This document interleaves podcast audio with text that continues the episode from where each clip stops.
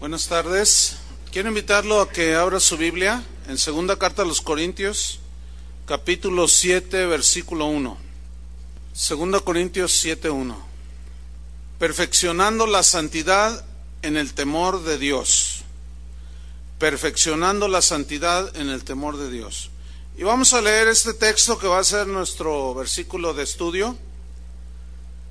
Dice así, así que, amados, Puesto que tenemos tales promesas, limpiémonos de toda contaminación de carne y de espíritu, perfeccionando la santidad en el temor de Dios.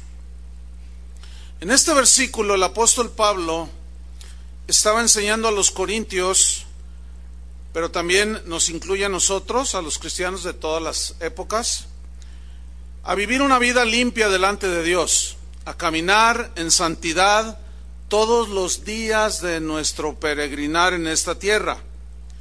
Entonces vamos a estudiar este versículo y vamos a ver qué Dios tiene para nosotros en esta tarde. Ponga sus ojos ahí en el, en el versículo, 2 Corintios 7.1, y vamos a estudiarlo. Y vamos a ver tres puntos allí principales. Dice así, Así que, amados, puesto que tenemos tales promesas, aquí surge una pregunta, ¿a qué promesas se refiere el apóstol? Para saber a qué promesas se refiere el apóstol, nosotros tenemos que ir al contexto anterior del texto. ¿Cuál sería el contexto anterior del texto? El capítulo 6, por lo menos, ¿no? Ese es el contexto anterior. Y allí vamos a encontrar que Pablo se refería concretamente a siete promesas que Dios nos hace para los que somos sus hijos. Vamos al contexto anterior y vamos a ver el capítulo 6 en el versículo número 14. Desde allí lo vamos a tomar. Y vamos a, a encontrar aquí esas promesas a las que Pablo se refiere puesto que tenemos tales promesas. Dice segunda de Corintios 6, 14. No os unáis en yugo desigual con los incrédulos, porque ¿qué compañerismo tiene la justicia con la injusticia? ¿Y qué comunión la luz con las tinieblas? ¿Y qué concordia Cristo con Belial? ¿O qué parte del creyente con el incrédulo?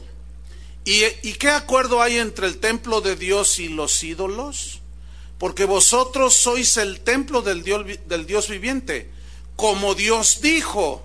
Y a continuación menciona las siete promesas a las que se refiere en nuestro texto de estudio. Número uno dice, como Dios dijo, habitaré. Esa es la promesa número uno. Significa que Dios iba a morar en nuestro ser interior que Dios iba a quedarse con nosotros. Qué bendición, ¿no? Saber que Dios mora en nosotros. Eso es algo que excede a todo conocimiento, a todo entendimiento. Pero eso es exactamente lo que significa, que Dios iba a morar dentro de nosotros. Jesús habló de que Él y el Padre vendrían y harían morada en nosotros, habitación. Cuando dice habitaré, habla que se quedará a vivir en nuestro corazón. ¿Dónde vive Dios? En nuestro corazón. Esa es la primera promesa. La promesa número dos dice, y andaré entre ellos. Esta frase andaré en el griego significa andar alrededor de. En este caso, Dios no solo iba a estar dentro de nosotros, sino que también iba a estar alrededor de nosotros protegiéndonos, guiándonos, consolándonos, eh, enseñándonos, etcétera, cuidando nuestros pasos. Esa es la promesa número dos. La promesa número tres dice, y seré su Dios. No todos los seres humanos tienen el privilegio de tener al Dios de la Biblia, al que se revela en la Biblia, como su Dios. Hay muchos dioses en el mundo, pero solo hay uno verdadero, que es el Padre de nuestro Señor Jesucristo.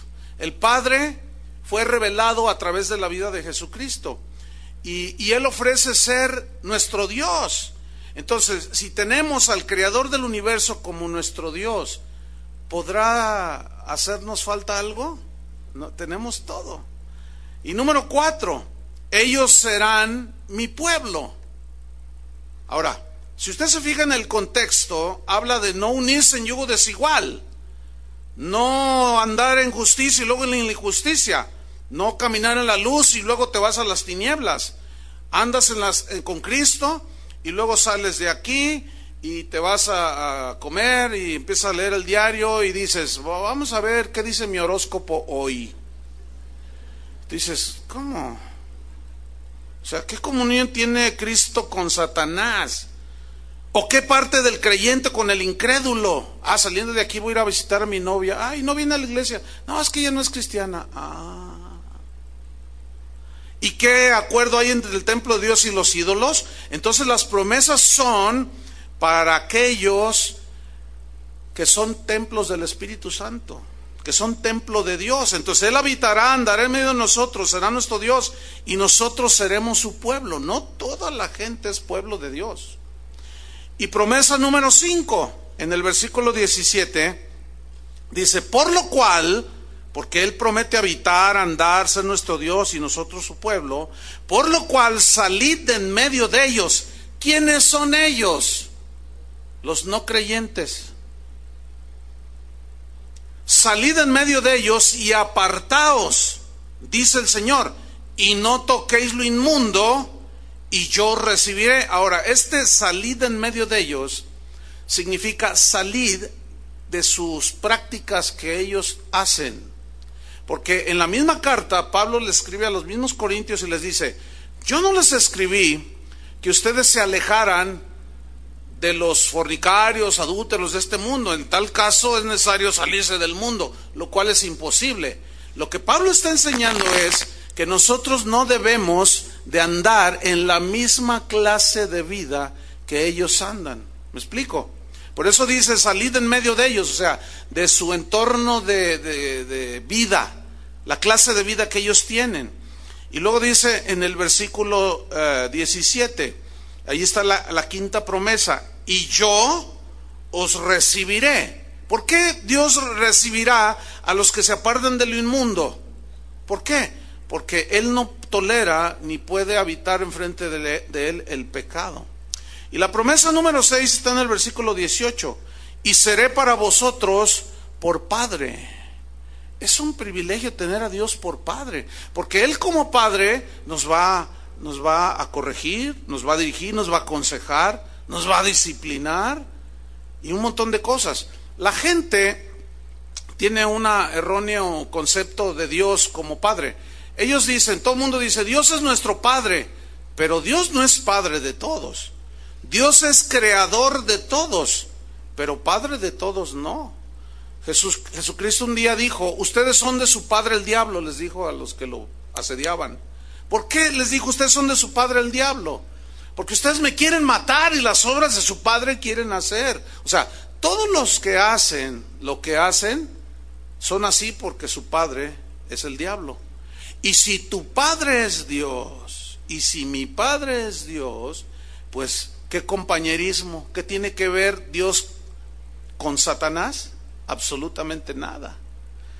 Y la promesa número siete es, y vosotros me seréis hijos e hijas, dice el Señor Todopoderoso. A mí me, me llama la atención que dice hijos e hijas. ¿Sabe que en la cultura romana y también en la judía, a la mujer la tenían como un cero a la izquierda, pero ya en el cristianismo, usted mujer es una parte importante dentro del plan de Dios. Entonces dice, vosotros me seréis hijos e hijas. Ahora fíjese lo que dice, dice el Todopoderoso. ¿Cuántos son hijos de Dios? Bueno, ok. Siete promesas. ¿sí? Ahora vamos al, al texto que estamos estudiando. Puesto que tenemos tales promesas, ¿sí? Ese es el texto que estamos nosotros estudiando. Entonces ya vimos cuáles son esas promesas. Ahora vamos a segunda de Pedro 1.7. Usted debe poner una señal en segunda de Corintios 7.1, porque vamos a estar yendo, y segunda de Corintios 6, a esos dos versículos.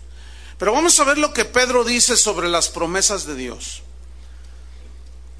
Dice así, como todas las cosas que pertenecen a la vida y a la piedad nos han sido dadas por su divino poder, mediante el conocimiento de aquel que nos llamó por su gloria y excelencia, por medio de las cuales, gloria y excelencia, nos ha dado, ¿qué nos ha dado?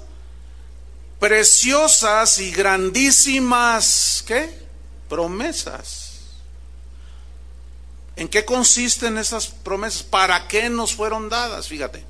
Para que por ellas, o sea, las promesas, llegaseis a ser participantes de la naturaleza divina habiendo huido de la corrupción que hay en el mundo a causa de la concupiscencia. Mira, cuando tú recibiste a Jesucristo, te arrepentiste de tus pecados, fueron lavados con la sangre de Cristo, en ese momento tú naciste de nuevo.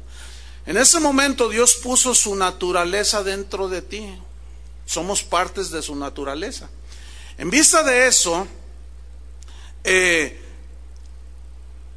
al borrar nuestros pecados, limpiar nuestros pecados, él lo que desea o lo, estaba en su corazón era alejarnos todos, a todos, del pecado. Por eso dice, habiendo huido de la corrupción que hay en el mundo. O sea, aquí significa, habiéndolo sacado de la corrupción del pecado. Pero acuérdense que estamos en el mundo, pero ¿qué? Ya no somos del mundo. ¿Qué significa eso? Estamos en el mundo porque somos seres humanos. Y estamos rodeados de gente que no cree. Estamos en el mundo, pero no somos del mundo. ¿Qué significa no somos del mundo? Significa que ya no vivimos como vivíamos antes. Que ya no vivimos como viven los que no conocen a Dios. Eso significa, ya no somos del mundo. Entonces quiero que note, las promesas de Dios a las que se refiere Pablo estaban enfocadas totalmente a libertarnos y alejarnos de la esclavitud del pecado. ¿Lo alcanza a ver, sí o no? Ahí está. ¿Mm? Volvamos a nuestro texto de estudio, que es 2 Corintios 7.1. Ese era el propósito de esas promesas. Por eso dice, así que amados, puesto que tenemos tales promesas de que Él habitaría, andaría en medio de nosotros, que nos alejáramos de lo inmundo, nos manda, dice, en vista de esto tenemos tales promesas, limpiémonos de toda contaminación de carne y de espíritu. Ese limpiarnos, hermanos, ¿cómo es eso de, limpiarnos? Se, se, entiende así como, como nosotros nos vamos a limpiar de toda contaminación. Miren, cuando tú naciste de nuevo, te convertiste a Cristo y tus pecados fueron lavados y perdonados y borrados. ¿Cuántos le dan gracias a Dios? Ok, fueron borrados. Pero como todavía estamos en un cuerpo que necesita ser redimido, ya fue redimido nuestro, nuestro espíritu, nuestra alma, pero nuestro cuerpo está sujeto todavía a esa ley del pecado, tiene esa inclinación al pecado. Bueno, cuando un cristiano peca, le duele, ¿sí o no? ¿A ti te duele cuando pecas? Si te duele y te aflige haber pecado, esa es una evidencia que tú eres nacido de nuevo. Si tú pecas y no te duele y dices, que el cabo hasta el pastor lo hace. Entonces tú no eres nacido de nuevo porque no tienes el mínimo dolor por haberle fallado a Dios, pero el verdadero cristiano se duele cuando le falla a Dios. ¿Sí o no, cristianos? Entonces, nuestros pecados fueron borrados, pero seguimos en este cuerpo que a veces nos lleva a pecar. Pecamos. Pero Dios proveyó, primera de Juan 1.9. ¿Qué proveyó Dios? Si confesamos nuestros pecados, esto se refiere después de haber sido lavados por la sangre de Cristo. ¿eh? Si confesamos nuestros pecados, Él es fiel y justo para perdonar nuestros pecados. Fíjate, perdonar significa borrar, quitar de su presencia nuestros pecados. ¿Y qué dice? Limpiarnos de toda maldad. En ese mismo capítulo dice que la sangre de su Hijo nos limpia de todo pecado. Ahora, ya cobra sentido el versículo que estamos estudiando. Si tenemos tales promesas, ¿cuáles eran las promesas? De que Él nos iba a sacar para ser nuestro Dios, ser su pueblo, ser sus hijos, sacarnos de la esclavitud del pecado, ahora, ¿cómo se entiende entonces? Limpiémonos de toda contaminación de carne y de espíritu, confesando nuestros pecados cuando fallamos. No se les olvide que el pecado corta la relación con Dios. Es como una barrera, como una barda que pones allí cuando pecamos. Por eso tenemos que confesar cuando fallamos tenemos que reconocer. Si alguno dice que no ha cometido pecado, le hace a él mentiroso. Y su palabra no está en él, su verdad no está en él. Pero si confesamos, Él nos limpia de qué? De toda maldad. O sea, inició el proceso de santificación en el momento en que tú recibiste a Cristo en tu corazón. Y esa es la manera en que nosotros nos vamos a limpiar de toda contaminación de carne y de espíritu. Ahora, la palabra contaminación viene del griego molusmos, que significa mancha. Esto es el sentido espiritual, obviamente. Manchas que hay a veces de un pensamiento, una acción, una actitud, pero también implica inmoralidad que nos que, que cometemos muchas veces. Hay muchos tipos de inmoralidades, pero es aquello que agrede los principios que, tienen que ver con la moralidad de Dios. Dios es santo, Dios es verdad. Si nosotros mentimos, estamos cometiendo una, una inmoralidad, estamos agrediendo a Dios que es un Dios justo y santo y estamos haciendo, eh, estamos violentando su palabra. Entonces, esa, esa palabra, limpiémonos, ¿cómo? Confesando nuestros pecados de toda mancha. Nos limpiamos de toda mancha, de toda inmoralidad de carne y de espíritu. Aquí espíritu va implícito el alma, los pensamientos. ¿Cuántos luchan con sus pensamientos? ¿Sí? De pronto cruza uno así bien feo y dices, ay Dios. Pero mira, antes éramos practicantes del pecado, continuamente pecábamos y no, no había nada que nos lo impidiera y no estábamos acostumbrados a pecar. Pero cuando nos convertimos, comenzamos a dejar muchos pecados, ¿sí o no? Inició el proceso de santificación y pasan meses, tu mente está tranquila y de pronto viene un pensamiento de esos horribles, que se te cruza allí. Y tú te asustas todo y dices, ay Dios, ¿qué pasó? Y, te, afliges y dices, Señor, ¿por qué? Oh, y empiezas a, a, orar y a decir, Señor, ¿por qué este pensamiento? Empiezas a luchar. ¿Sabes por qué te aflige? Porque como dejaste de pensar mal por tiempo, de pronto llega aquello. O sea, esa es otra prueba de que tú eres verdaderamente hijo de Dios. Entonces, nuestra mayor batalla y lucha no es contra Satanás, ¿eh? es contra nosotros mismos, contra el pecado, contra la carne, contra el mundo que nos atrae. El mundo con sus concupiscencias nos atraen para, nos quiere seducir para pecar y cortar la relación con el Señor. Isaías 1.16 dice así, Isaías 1.16, lavaos y limpiaos. Ahora ya sabemos cómo nos lavamos en la sangre de Cristo. Ya sabemos cómo nos limpiamos, confesando nuestros pecados. Y Él nos limpia de toda maldad. Y luego dice, este lavarse y limpiarse es para quitar, dice, quitad la iniquidad de vuestras obras delante de mis ojos. ¿Sabían que Dios todo lo ve? A lo mejor tu esposa no lo sabe, no te vio, pero Dios sí te vio. A lo mejor tu papá no, no lo sabe, pero Dios lo sabe porque Él te vio. Dice, quitad vuestras obras de iniquidad delante de mis ojos, dejad de hacer, ¿qué? Lo malo. Dejen de hacer lo malo. Así está el mandamiento. Versículo 17. Aprended a hacer el bien. Yo enfatizo el verbo aprender. ¿Por qué aprender? Lo hemos analizado en otras ocasiones. Pero ¿por qué a un niño no se le enseña a hacer lo malo? ¿Por qué a los niños se les enseña a hacer el bien? Tú, tú no le dices a un niño, hijo, no sea, este, ah, tiene que aprender a ser grosero. No, hombre, esos son desde que nacen. Apenas empieza, al añito ya le tiran un manotazo a la mamá y la mamá dice, ay, es un niño inocente. No, párelo. y enséñele a respetar. Porque nadie nace haciendo lo bueno. No. Los niños, ahorita los, los, los pandilleros que más abundan son los, los niños y los adolescentes.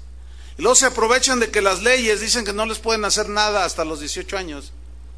Imagínate, todavía les dan toda esa indulgencia. Entonces dice, aprendan a hacer el bien.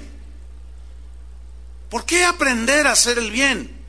Dice el Pablo a los Efesios y en otras de sus epístolas, el que robaba, ya no robe más, aprendió a robar, no aprendió, nació con esa tendencia. No cuesta nada hacer lo malo, no hay, no hay ningún esfuerzo para hacer lo malo, eso es de naturaleza. Por eso, en esta nueva naturaleza que Él puso, tenemos que aprender a qué? A hacer lo bueno. El que robaba, ya no robe más, dice. El que mentía, ya deje, deje a un lado, deje atrás las mentiras. El que cometía fraude, deje de vivir esa vida. El que era un adúltero, deje esa práctica. ¿Están comprendiendo? Ok. Aprended a hacer el bien. Dice, buscad el juicio. Esa palabra buscar significa una búsqueda afanosa de hacer las cosas correctas, con buen juicio, con equidad. Y luego dice, restituid al agraviado, haced justicia al huérfano, amparada la viuda. Todo eso se aprende a hacer. Bueno, cuando somos limpiados de la maldad, tenemos que empezar a aprender a hacer qué? lo bueno. Ok, ahora volvamos al contexto de nuestro texto. ¿Cuál es el texto? Segunda de Corintios 7.1. ¿Cuál es el contexto? Segunda de Corintios capítulo 6. Vamos allí de nuevo.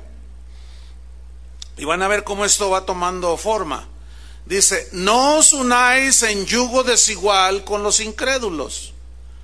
Porque qué compañerismo tiene la justicia con la injusticia ¿Y qué comunión la luz con las tinieblas? La respuesta es ninguna, ninguna, ninguna. ¿Y qué concordia Cristo con Belial o con Satanás? Pues nada. ¿O qué parte del creyente con el incrédulo? Ninguna. ¿Y qué acuerdo hay entre el templo de Dios y los ídolos? Ninguno. Porque vosotros sois el templo del Dios viviente. Ahora, estos, dos, tres versículos nos está mostrando cómo Pablo estaba amonestando a los cristianos, pongan atención, a los corintios, pero también a nosotros, a no establecer vínculos estrechos, yugos, le llama él, con los no cristianos. ¿Por qué? Porque podría debilitar tu caminar con Cristo. Y entonces tú estás expuesto a transgredir los principios de la palabra de Dios más fácil. Sí, cuando, alguien, cuando alguien dice algo como esto, dice, mis mejores amigos no son cristianos. A ver, a ver. Aquí entonces viene la pregunta, ¿qué hay? No, no usáis en yugo desigual con los incrédulos. ¿Qué, porque ¿qué parte hay del creyente con el incrédulo? Si yo digo que mis mejores amigos no son cristianos, a ver, entonces algo anda muy mal allí. Porque se supone que el no cristiano hace cualquier cantidad de cosas, ¿no? Entonces, si es mi mejor amigo y yo ando con mi mejor amigo, él, por ejemplo, le va a decir a dos muchachas que están por allí, hey, les invitamos esto. ¿Qué vas a decir tú, cristianoide? A pues es tu mejor amigo. Si tú dices que es tu mejor amigo es porque concilias perfectamente con todo lo que cree con todo lo que hace y con todo lo que piensa, ¿sí o no? Entonces algo anda mal allí. ¿O no serán dos paganos?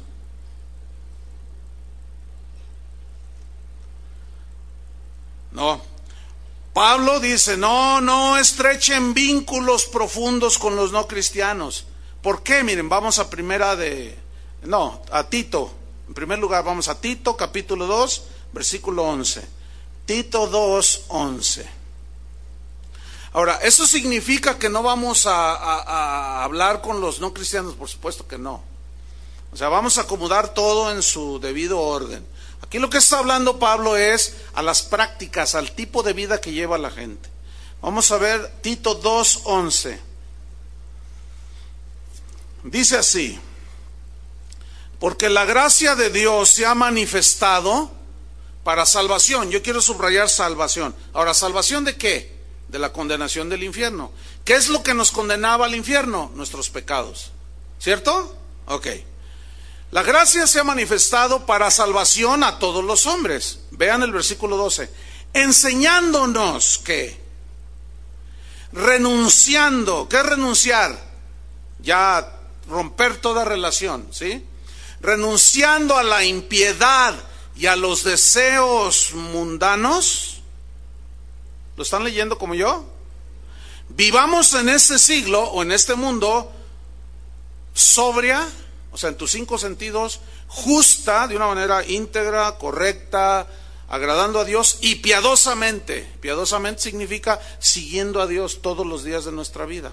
Si somos pueblo de Dios, si no, pues no. Así de fácil. Versículo 13. Aguardando la esperanza bienaventurada y la manifestación gloriosa de nuestro gran Dios y Salvador Jesucristo. Aquí se refiere a la segunda venida de Jesús quien vendrá por los que le aman. ¿Cuántos le aman? Vendrá por sus hijos.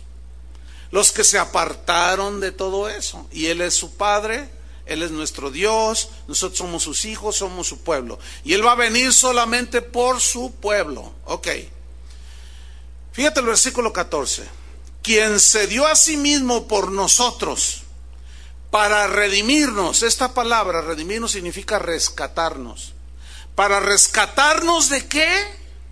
De toda iniquidad.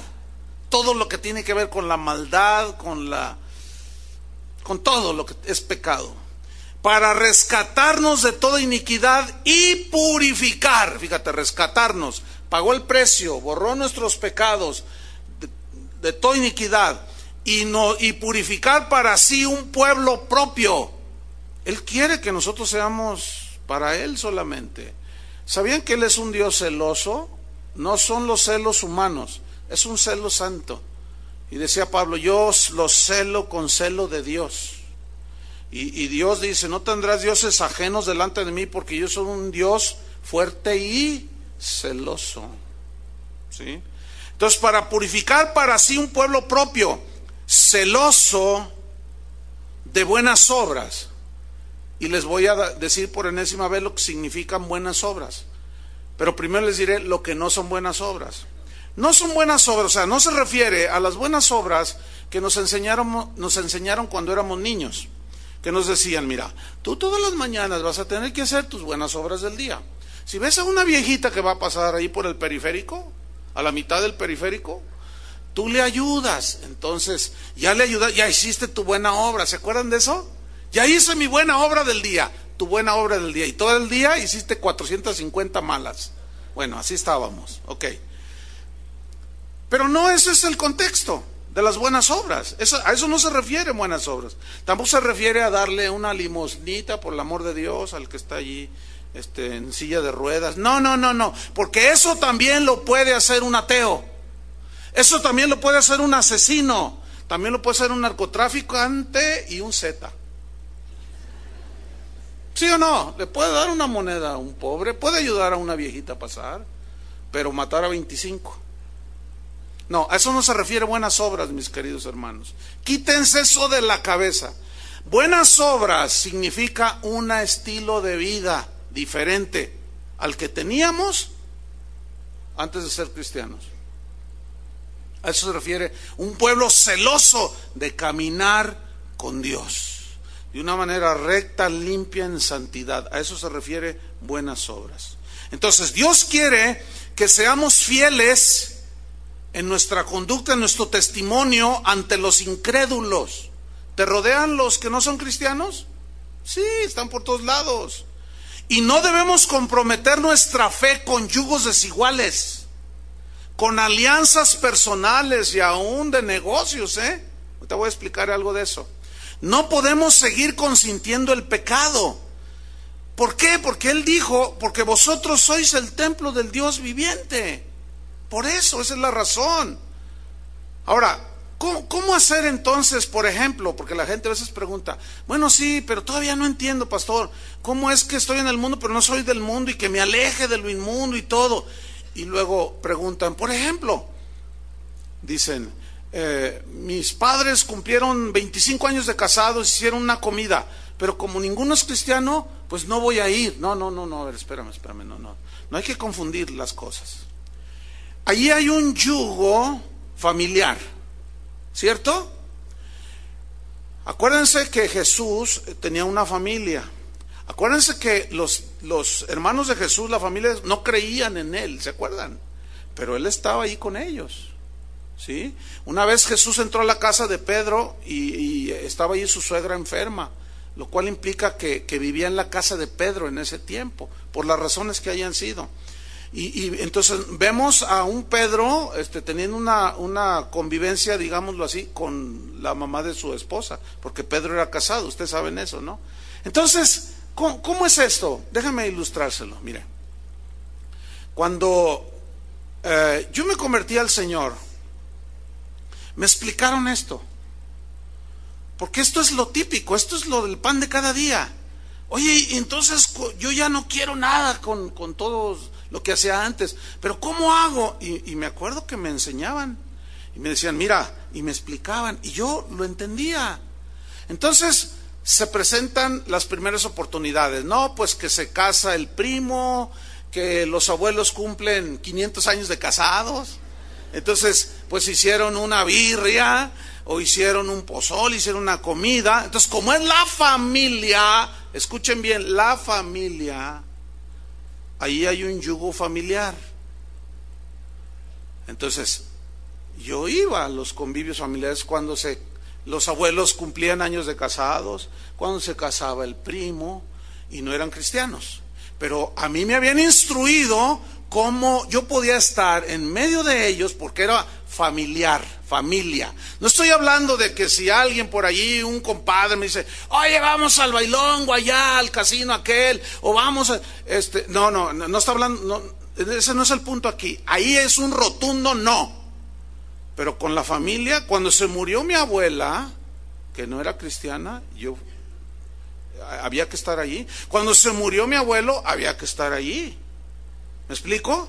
Cuando se murió mi padre, bueno, él ya murió cristiano, mi abuelo también, había que estar ahí. Pero ha habido otros familiares, como otra tía que se murió, ya no era cristiana, pero ahí estaba. ¿Por qué? Porque había un vínculo familiar.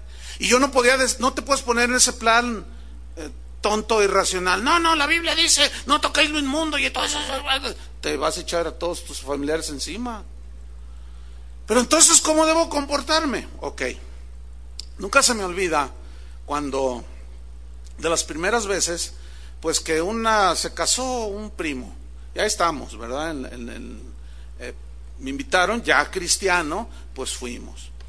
Entonces, yo escuché cuando una de mis familiares, eh, una tía, que ahora es cristiana, por cierto, eh, le dijo a uno ahí de los primos, súbele el estéreo, dice. Entonces le sube. Entonces se acerca esa tía y me dice, sobrino, vamos a bailar. Pero yo ya sabía que yo era cristiano, ya sabía todo. Entonces me, me extiende la mano para levantarme donde yo estaba sentado, estaba hablando con unos tíos y unos primos. Y cuando me tira la mano así, yo me pongo así rígido y yo la jalé así. Se quedó atorada, ¿no? Entonces yo le dije, mira tía, te voy a decir una cosa. Tú a mí me respetas. Yo no voy a permitir que tú me faltes al respeto. Tú puedes bailar hasta de cabeza, tía. Como quieras y cuantas veces quieres y hasta el amanecer. Pero yo te voy a pedir, tía, que me respetes. A mí no me vas a obligar a hacer absolutamente nada que yo no quiera hacer. A mí me dijeron, ponte firme. Porque si tú cedes, ¿con qué cara les vas a predicar luego? No, sí, me dice. Bueno, ahora que ella ya es cristiana, a veces yo le, tiro carrilla, ¿no? Y, ay, ay, me da vergüenza. Ay, ay, sobrino, me da vergüenza, me da vergüenza. Chullito me dice, imagínate. Bueno, es que se, le, se quedó cuando yo estaba niño, ¿no? Entonces, después, en esa misma fiesta, un tío, yo vi que agarró una botella de vino y llegó y traía dos vasos. Dice, órale sobrino, dice, vente, va. Entonces hace, eh, sirven dos y me lo da. Entonces yo le digo, mira tío, le dije, por favor te voy a pedir una cosa. A mí no me vas a obligar a hacer lo que no quiero hacer. Yo te voy a pedir que me respetes. Y se quedó así. Le digo, porque yo te obligo a que tú no lo hagas, pues no lo lograrías, tú tampoco lo vas a lograr conmigo, tío. Entonces, mira, yo estoy aquí con la familia, pero yo te voy a pedir que me respetes. Y me respetó. Al rato que andaban todos borrachos, bueno, no todos, pero varios de mi familia, pasó lo que siempre pasa. Una, un tío que se burlaba de mí me dice, oye sobrino, quiero hablar contigo. Le digo, ah, sí, sí, pero a solas, vámonos para allá. Y nos caminamos. Y me dice, es que, ¿sabes qué? Mira, yo sé que tú andas con Dios. Ah, sí saben. Dijo, mira, yo sé que yo, yo quiero que me des un consejo, sobrino, porque yo ando mal con tu tía, nos andamos divorciando. Imagínate que yo me pongo a bailar y a tomar junto con ellos. Ese es el gran problema de muchos cristianos que no saben cómo conducirse. A Jesús lo acusaron de que comía y bebía con bebedores y comilones, ¿se acuerdan? Pero él iba con un propósito allí. Ahora, no hay que tentar a Dios porque algunos escudan, escudan sus pecados y dicen, no, yo voy a los casinos que han, han abierto, yo voy a evangelizar. No te hagas. Mira, en primer lugar, ¿quién te va a hacer caso? Allí todos están jugando. No, yo voy a, los antros allí a evangelizar. No os hagáis. No te hagas. ¿Por qué, ¿Por qué queremos justificar esas? Al rato andas igual que todos. O sea, no confundan la gimnasia con la magnesia. Ok, todo tiene su lugar. Entonces, mira, el concepto de yugo desigual viene desde el Antiguo Testamento. ¿Sí? Por cierto, a todos los, que les eh, interese un estudio amplio sobre el yugo desigual, sobre todo los solteros, también a los padres, mi hermano Carlos tiene unos estudios bastante amplios. Pero ese concepto de yugo desigual viene desde el Antiguo Testamento. Abran su Biblia en Éxodo 34, 12. Ok, un yugo, ¿qué es un yugo? Era un travesaño que le ponían en el cuello a los bueyes que formaban una yunta para arar la tierra. Ese es un yugo. Ahora, Éxodo 34, 12. No se distraigan mucho. Éxodo 34, 12. Pero ese yugo, este, eh, esta frase, yugo desigual, es tomado por Pablo precisamente de una yunta de bueyes. Porque el yugo es ese travesaño, es ese madero que traían en el cuello. Pero todos los campesinos sabían que para tener una yunta de bueyes efectiva, los bueyes tenían que, tener, reunir ciertas características similares. Es decir, si el buey pesaba 500 kilos uno, el otro tenía que ser más o menos de su peso, 450, 515, no menos. ¿Por qué? Porque se le iba a cargar al más débil y al más bajito, se le iba a cargar el trabajo entonces no iba a rendir igual. Entonces los bueyes tenían que ser más o menos de la misma estatura, más o menos del mismo peso, de la misma edad, ¿sí? En cuanto a las relaciones personales, tiene que haber esa similitud. ¿Me explico? Claro, eh, yo sé que aquí ya nos meteríamos en un asunto un poco eh, a discusión, porque por ejemplo, eh, conozco parejas que llevan buena relación. Por ejemplo, él tiene, se casó a los, no sé, 55 años y ella tenía 25.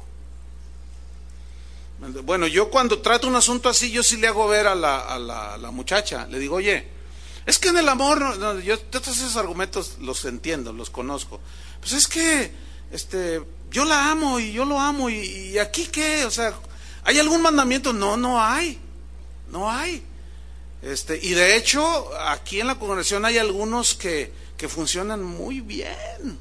Pues eso, eso, eso me da me da gusto, pero sí les hago ciertas reflexiones para que no los tomen desprevenidos. Porque le digo, mira, ok, ¿cuántos años tienes tú? No, pues 50. Y ella, 25, le dobleteas. Es un ejemplo nada más. Le sacas la mitad. Entonces, mira, cuando tú tengas 60, ella va a tener, ¿cuántos vas a tener tú? No, pues 35. Oh. Cuando tú tengas 70, ¿cuántos vas a tener tú? 45. Vas a estar en la mero apogeo de la vida y ya vas a estar cuidando a tu abuelito. Ya no es, o sea, esas cosas yo sí las menciono cuando consejo, pero no les impido. Les digo, nada más tienes que estar bien consciente que en 15 años te vas a hacer anciano. O vas a entrar en... ¿Tú estás dispuesta a cuidarlo?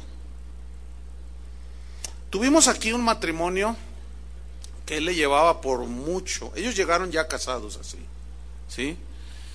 Y él, que rondaba, cuando ellos llegaron aquí, rondaban los 65 ella andaba como en los 35, era una cosa, pero tenían unos hijos bien, bien hermosos y su relación era muy buena. Por X razones se casaron, ¿verdad? Y, llegaron ya casados, cristianos aquí, se congregaron aquí. Pero nunca se me olvida cuando él a los 65 empezó a tener muchos problemas, le dio un infarto, luego le dio una embolia y ya no trabajaba y ella tenía que trabajar entonces un día hablé con los dos y con ella y le dije, oye, este, ¿cómo te sientes? Dice, mire, mire pastor, dice, cuando yo me casé con él, el pastor, el que era nuestro pastor, nos advirtió de esto. Y yo estuve dispuesta, porque yo amo a este hombre. Y yo entregué mi vida a él y lo cuidaré hasta el último día de su vida. Y yo dije, ay, qué bonito. ¿No? Dice, yo estoy entregada en alma y cuerpo a cuidar a este hombre que Dios me dio. Si lo disfruté sano por unos 10, 12 años, pues gracias a Dios. Pero ahora me dio unos hijos hermosos, estoy feliz, estoy contenta, lo amo y lo cuidaré hasta el último día de su vida. Después se fueron a otra ciudad, ya no sabemos qué, pero fíjese, bueno, Total, ahí está, el concepto de yugo desigual desde el Antiguo Testamento. Vamos a Éxodo 34, 12. Dice así, guárdate de hacer alianza con los moradores de la tierra donde has de entrar, para que no sean tropezadero en medio de ti. Mira, dice, guárdate, cuídate de, no, de hacer alianza. Alianza aquí en el hebreo significa hacer pacto, hacer una promesa, hacer un compromiso. Fíjate, pacto. Un matrimonio es un pacto, ¿sí o no? Y es un compromiso que tú adquieres. Entonces dice, no hagas pacto, ni promesa, ni compromiso con los moradores de la tierra donde has de entrar. Es decir, ellos iban a entrar a la tierra prometida, pero allí iba a haber paganos que adoraban ídolos, que tenían prácticas espantosas pecaminos que Dios aborrecía. Dice, no hagas pacto con ellos para que no sean tropezadero en medio de ti. La palabra tropezadero eh, viene del hebreo mokesh, que significa, escúcheme bien, en primer instancia significa lazo para atrapar animales. Y es la idea de un caballo salvaje, un animal al cual se le tira con un lazo, lo prenden, luego lo amarran. Esa es la idea. Dice, no hagas alianza con aquellos a donde vas a ir a vivir, para que no te atrapen como un animal y te dejen esclavo sin, sin libertad. También significa gancho para la nariz. ¿Han visto las películas donde están los esclavos con una argolla aquí en la nariz? Eventualmente les pasaban un hilo y de ahí los jalaban. Era, es una parte muy, muy sensible, muy dolorosa. Y era símbolo de esclavitud, o sea, que no te pongan gancho y te esclavicen. Porque eso te limita. También significa caer en una red. También significa ruina. Caer en una trampa significa. Entonces, mira, ¿cómo cobra sentido el versículo? Guárdate de, no, de no hacer promesa, pacto, compromiso con aquellos hombres que van a estar en la tierra, aquella gente pagana, porque si no pueden, te van a atrapar. te van a amarrar como si fueras un animal, te van a esclavizar, te van a poner un gancho en la nariz, te vas a caer en sus redes, te vas a ir a la ruina porque caíste en su trampa. No hagas alianza con ellos. Versículo 15. Por tanto, dice, no harás alianza con los moradores de aquella tierra. ¿Por qué? Porque fornicarán en pos de sus dioses. O sea, eran idólatras. Dice, y ofrecerán sacrificios a sus dioses. Y te invitarán. Ahí está. Y comerás de sus sacrificios. O tomando de sus hijas para tus hijos. Y fornicando sus hijas de los paganos en pos de sus dioses. Harán fornicar también a tus hijos en pos de los dioses de ellos. ¿Ven? Fíjense, qué, qué extraño es esto. Pero es de 100 casos, 99, por poner, decirlo de esa manera, es más la influencia que produce el no cristiano que el cristiano. Normalmente cuando un cristiano se casa con una no cristiana, el cristiano termina yéndose. O al revés, cuando una cristiana se casa con un no cristiano, ella termina fuera de la comunidad, de la iglesia y, al rato ya está haciendo todas las cosas que hacía. ¿Por qué? Porque es, es, más fácil hacer lo malo que lo bueno. Por eso dice, no hagas alianzas de ese tipo. Y a veces hay que pagar un precio. ¿Saben que hay hermanos nuestros en Cristo allá en la región de Chiapas que pagan alto precio por mantenerse y no contaminarse con los ídolos? Ustedes saben cómo es en los pueblos aquí en México y en toda Latinoamérica, que tienen un patrón o patrono, el santo patrono. Entonces, ellos ya saben que los cristianos no participamos de esas cosas. Y a veces las autoridades religiosas y civiles se confabulan y van a las casas de los cristianos le dicen, la cooperación para la fiesta de la santa patrona. ¿Saben qué hacen la gran mayoría de ellos? Eso es algo que debemos reconocer a nuestros hermanos. Ellos dicen, nosotros no podemos participar en eso.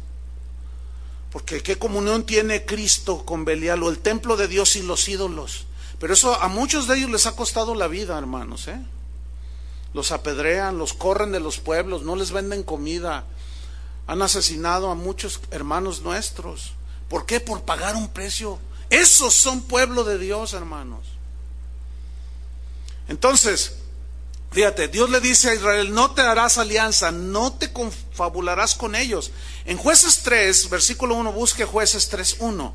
Ahí vamos a ver algo tremendo. Ahí vamos a ver cómo Dios probó a Israel o a los hijos de Israel con paganos para ver si lo habían de amar o no.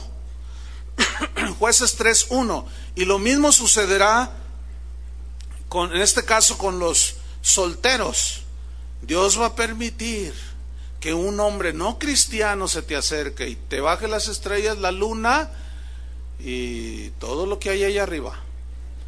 ¿Y qué vas a hacer, mujer?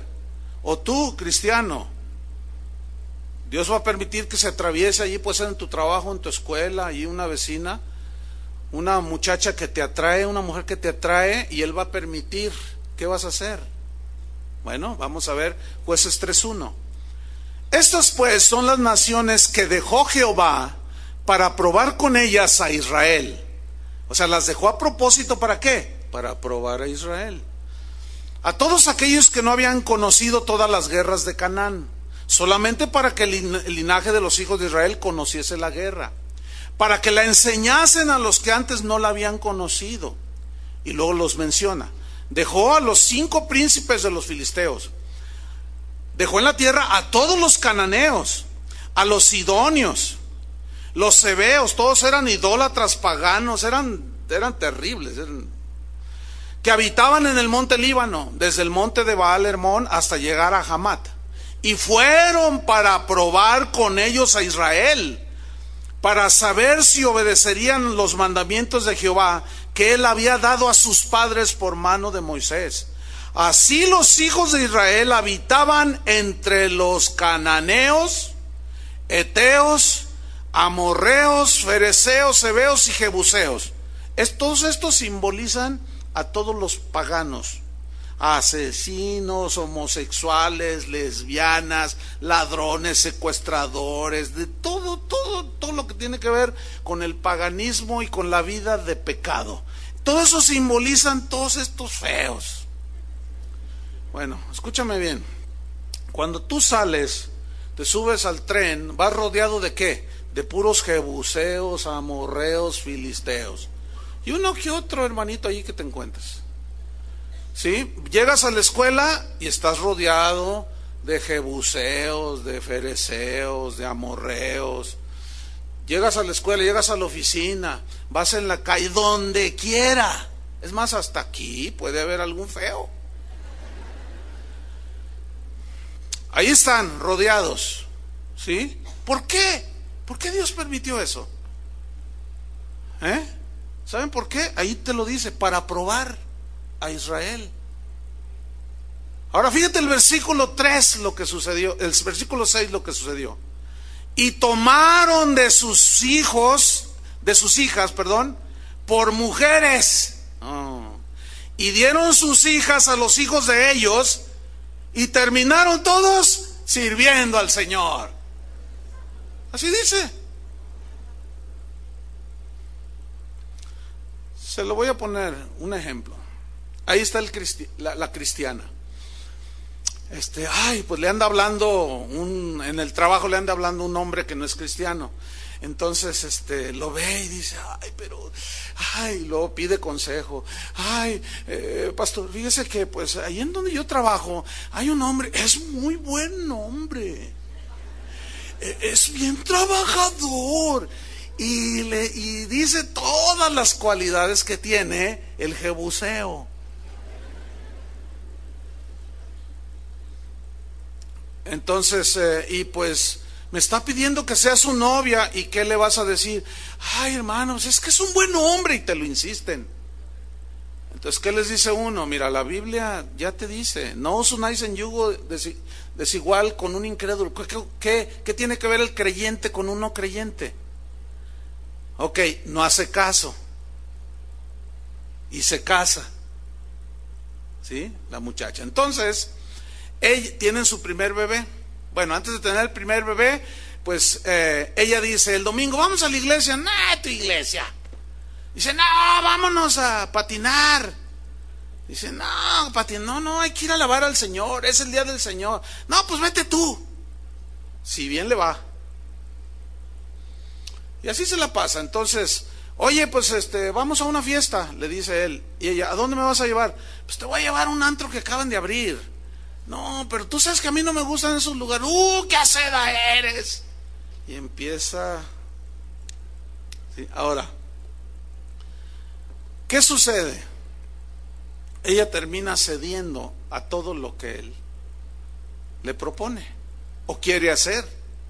Pero luego llega el niño, el primer bebé. Entonces ella le dice, te voy a contar la historia de David. Entonces llega el jebuseo de tu marido Dice, mira, déjate de esas tonterías. Ay, sí, que se lo tragó una ballena Jonás. Puras fábulas, puras cosas de gente ignorante, retrógrada y necia. No me ofendas. Este es lo que dice la palabra de Dios y la palabra de Dios es lo que Dios ha dicho. A mí no me vengas con eso. Pues yo le voy a enseñar a mi hijo, tú le dices. Yo le voy a enseñar el temor de Dios. Uy, sí, cómo no, ¿verdad? Entonces dice, bueno, tú le vas a enseñar el temor de Dios, yo le voy a enseñar a que se haga hombre. Y después de dos, tres años llegan. Pastor, hola, ¿cómo estás? Mal. ¿Y qué esperaban? ¿Estar bien?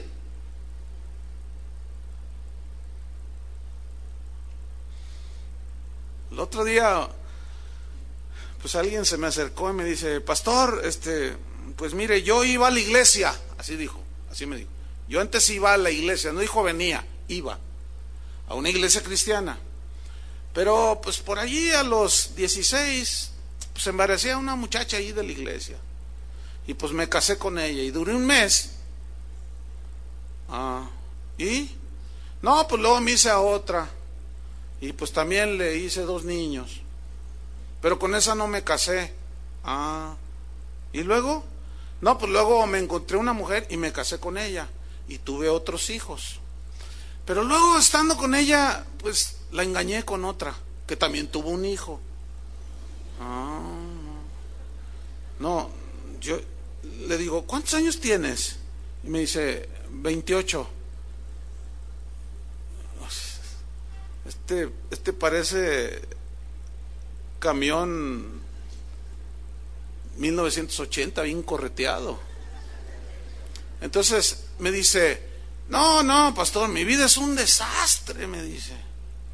Y ahora con la que verdaderamente me enamoré, dice, eh, me, quería, me quería casar, pero pues se me presentó la, la oportunidad y la engañé. Y quedó embarazada. Le dije, y yo nomás le dije, híjole, este... Entonces me dice, ¿qué hago?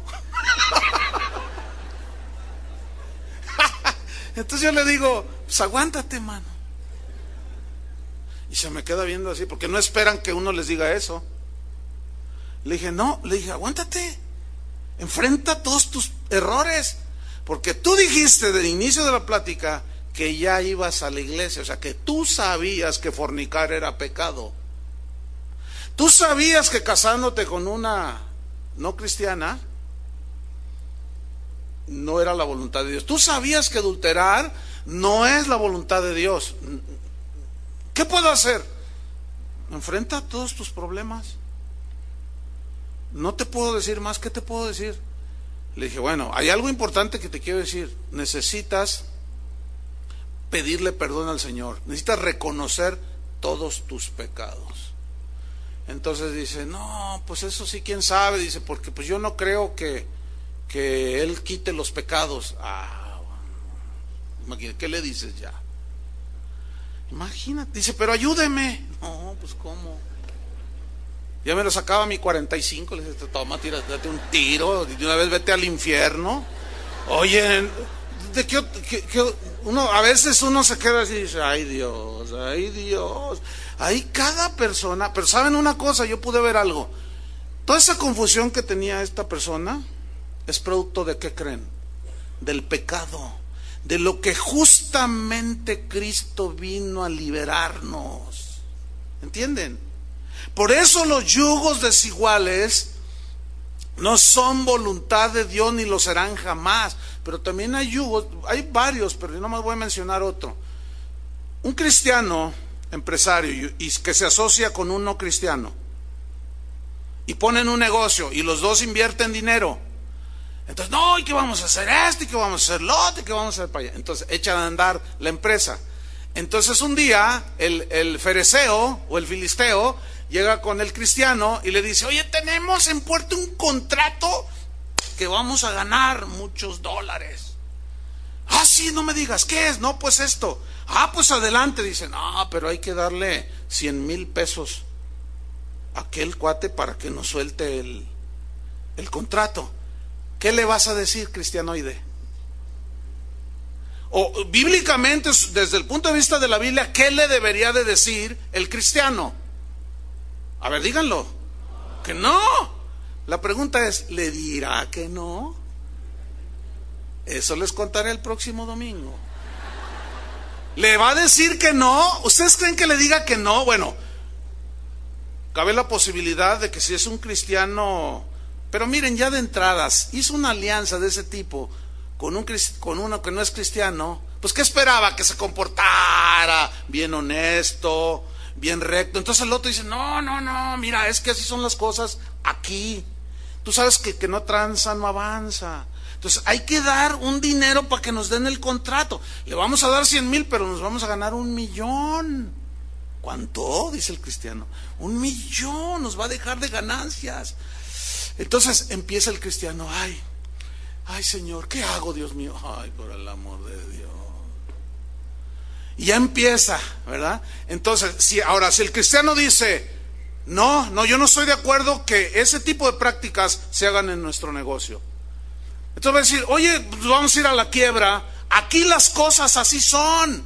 Y tú le vas a decir, no, así son porque lo hemos permitido, pero yo no tolero la corrupción y no vamos a dar nada. Si no nos dan el contrato, ni modo, ya vendrán otros. No, no, y empieza el pleito. ¿Entiende? Ese es otro yugo desigual. Yo conozco, he tratado casos de cristianos que hacen alianzas de negocios con otros no cristianos, siempre han terminado mal. Por obvias razones, sus, sus principios son diferentes, sus metas son distintas, por lo tanto es un yugo desigual, uno jala para acá y otro jala para acá. Y termina aquello y pierden dinero y todo.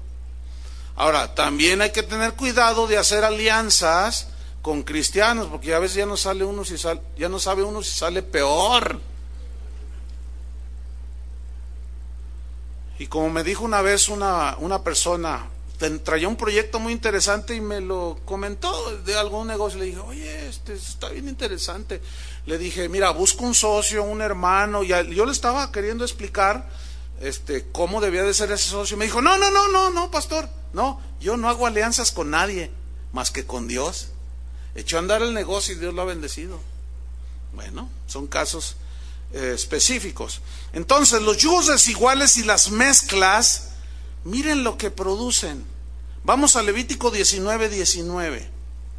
Mire, ah, los, eh, los yugos y las mezclas que son desiguales producen esterilidad, eh, muchas consecuencias negativas y por eso Dios las prohíbe. ¿Por qué? Porque al tener diferentes metas, pues aquello nunca va a salir bien. Levítico 19, 19. Mire qué versículo, ¿eh? Cuando lo tengan, digan ya. Dice, mis estatutos guardarás. No harás ayuntar tu ganado con animales de otra especie. Tu campo no sembrarás con mezcla de semillas y no te pondrás vestidos con mezcla de hilos. En este versículo encontramos tres mandamientos que hablan acerca de no mezclar, ¿sí? De no mezclar. El número uno es, no harás ayuntar tu ganado con animales de otra especie. ¿Por qué? Todos sabemos que el cruce de un caballo con un asno da lugar a un qué? A un mulo o a una mula.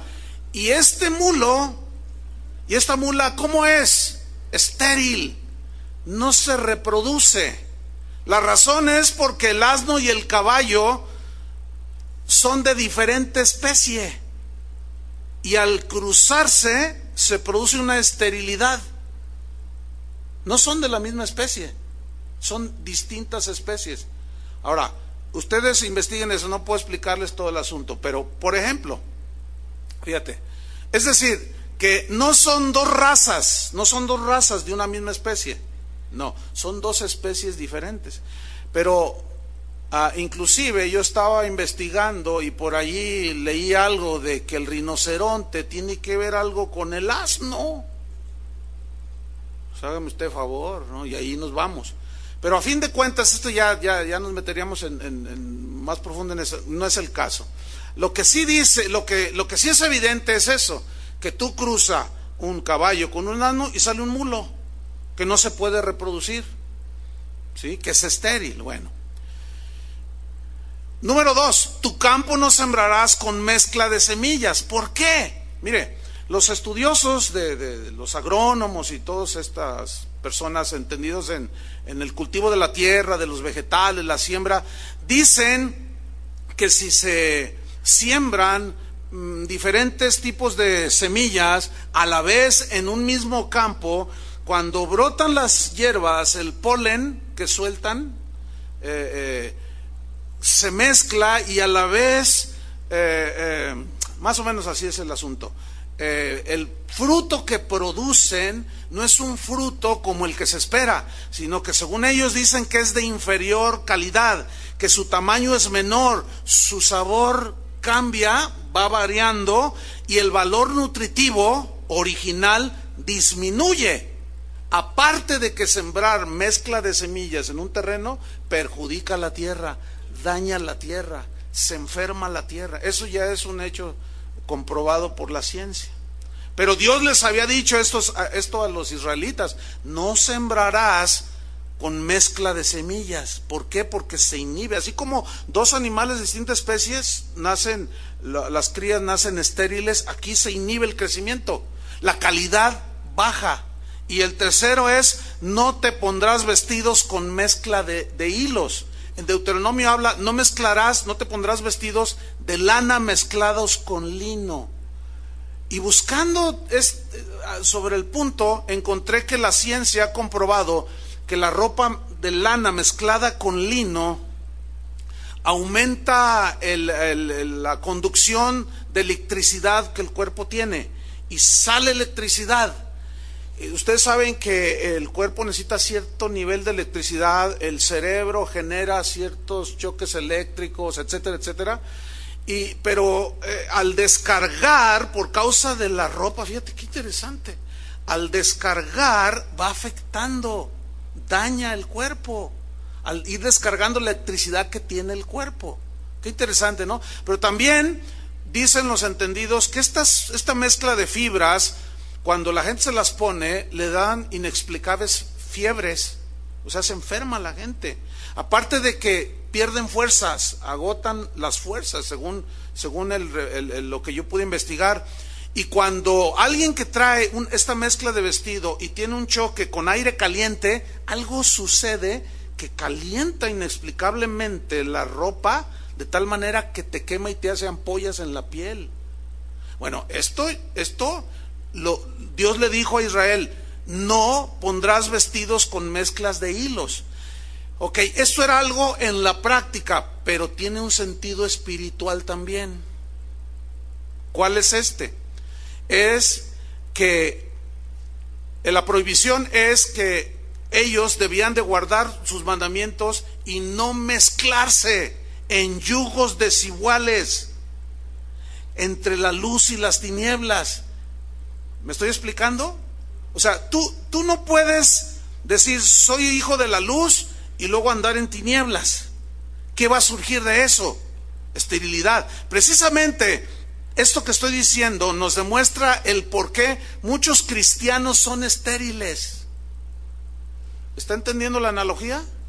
Eso explica por qué muchos cristianos son de calidad muchísimo inferior al estándar bíblico. Y son cristianoides, son híbridos, ¿entiende? Son mulos, pues, para que me entienda no se reproducen, ¿sí? Su salud espiritual está dañada, su fruto es de calidad muy pobre, de sabor casi no saben a nada, ¿sí? Y dañan todo lo que está a su alrededor. Conoce gente de ese tipo que va a iglesias, están plagadas las iglesias de eso. ¿Por qué? Por los yugos desiguales, por las mezclas que se hacen. Me temo que están entendiendo, ¿verdad? Estos principios nos demuestran también el por qué muchas iglesias son estériles, están estancadas, no salen de lo mismo. Siempre están buscando, buscando métodos, y siempre están igual. Hay iglesias que tienen 50 años de existencia, siempre están en campaña, en campaña, siempre tienen los mismos 50. Y se les, muero, se les murió uno el sábado y ya bajó a 49. Y así están estériles, su calidad espiritual es de una calidad mucho, muy pobre. Se conforman con cualquier cosa, se conforman con cualquier falso profeta que llega allí, los engaña y les saca el dinero. Espiritualmente están dañados, son iglesias mulas, son estériles. ¿Por qué? Porque han mezclado lo santo con lo profano han metido el mundo a la iglesia. El otro Toño me contaba de una familia que estuvo aquí por años. Se fueron a otra ciudad, dejaron de comunicarse, finalmente se saludaron, no sé ni cómo fue. Pero me contaba un Toño Ortiz. Dice, ¿te acuerdas de la familia fulana? Sí. Dice, fíjate que, fíjate, dice, ¿cómo está la cosa? Les pregunté, ¿y cómo están? ¡Ay, estamos tan felices! Estamos, uy, somos Estamos tan contentos de estar en la iglesia donde estamos. Ah, pues qué bueno, les han de predicar el evangelio, pero bien, ¿verdad? Y dice, bueno, bueno, sí, sí, sí, pero ¿sabe qué es lo que nos gusta? Pues el pastor nos ha explicado que no tiene nada de malo irse a bailar. Es más, entre nosotros los hermanos hacemos bailes. Había de ver al pastor bailando con su esposa. Entonces Toño, que ya se entiende y discierne, le dijo, ¿y qué tipo de música bailan, hermana? ¿La, última de Chuy García? ¿O la última de quién? ¿Con qué tipo de música bailan? Y, le dijo, música del mundo, ¿verdad? Ok, ok, vamos a analizar el punto. Música del mundo. ¿Para quién le gusta que baile? ¿Con qué música? Vamos a poner a la banda El Recodo. ¿Cómo se llama el tipo de baile que ellos hacen? No os hagáis, no os hagáis. ¿Cómo se llama cuando ellos tocan? La quebradita, ya, ya ve. Entonces, bueno, ese baile basta verlo cinco segundos para darse cuenta que tiene mucho de sensual. Y, o sea, nada que ver. Y dijo, dijo la hermana, y el pastor baila con su esposa. Ahora, imagínense al pastor bailando quebradita con la esposa.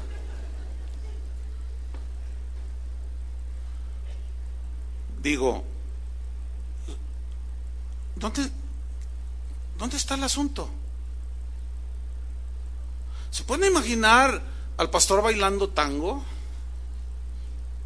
Porque todos los bailes del mundo son sensuales. Porque no bailan con la, con la música de, de alabanza y adoración. Cristianos mulos. Eso es lo que son. Imagínense con qué autoridad, con qué cara van a decirle a una persona, mira, no te conviene ir a esos lugares porque todo lo que se hace lleva tendencia hacia lo carnal. ¿Cómo le vas a decir? Pero luego le dices, véngase a la iglesia y lo metes a bailar quebradita. No, no, no, no, no, no, no. Por eso las cosas están como están, hermano. ¿Sí?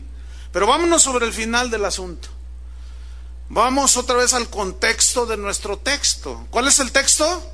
Así que, amados, puesto que tenemos tales promesas, limpiémonos de toda contaminación de carne. Pero ¿cuál es el contexto? Según de Corintios 6, 17. Dice, por lo cual salid en medio de ellos y apartaos, dice el Señor, y no toquéis lo inmundo, y yo os recibiré. Entonces aquí se nos está diciendo que nos separemos de las prácticas del mundo, que nos distanciemos de las prácticas que hacen los pecadores este mundo en el que vivimos es un mundo caído, ¿sí o no? Y todavía luchamos contra los efectos del pecado, la atracción que tiene el pecado, pero nosotros debemos de resistir. Algunos dicen, es que la tentación es tan fuerte que no puedo decir que no, no, no, no, no. Yo te voy a decir lo que dice la Biblia en 1 Corintios 10:13. Dice, no os ha sobrevenido ninguna tentación que no sea humana, a menos que seas marciano, o lunático, o venusino, ¿verdad? No os ha sobrevenido ninguna tentación que no sea humana.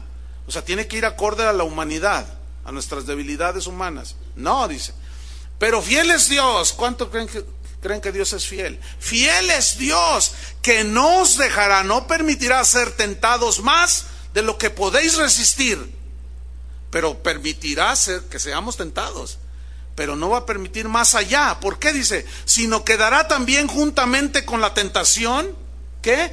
La salida para que podáis resistir. Y la salida eh, puede ser un simple no. La salida puede ser un simple clic en tu computadora. ¿Entienden? Un simple no a la mujer que se te está ofreciendo o al o al hombre aquel que te está insinuando cosas, un simple no, o a veces salir corriendo como José. Y en ese decir no al pecado es cuando opera la gracia.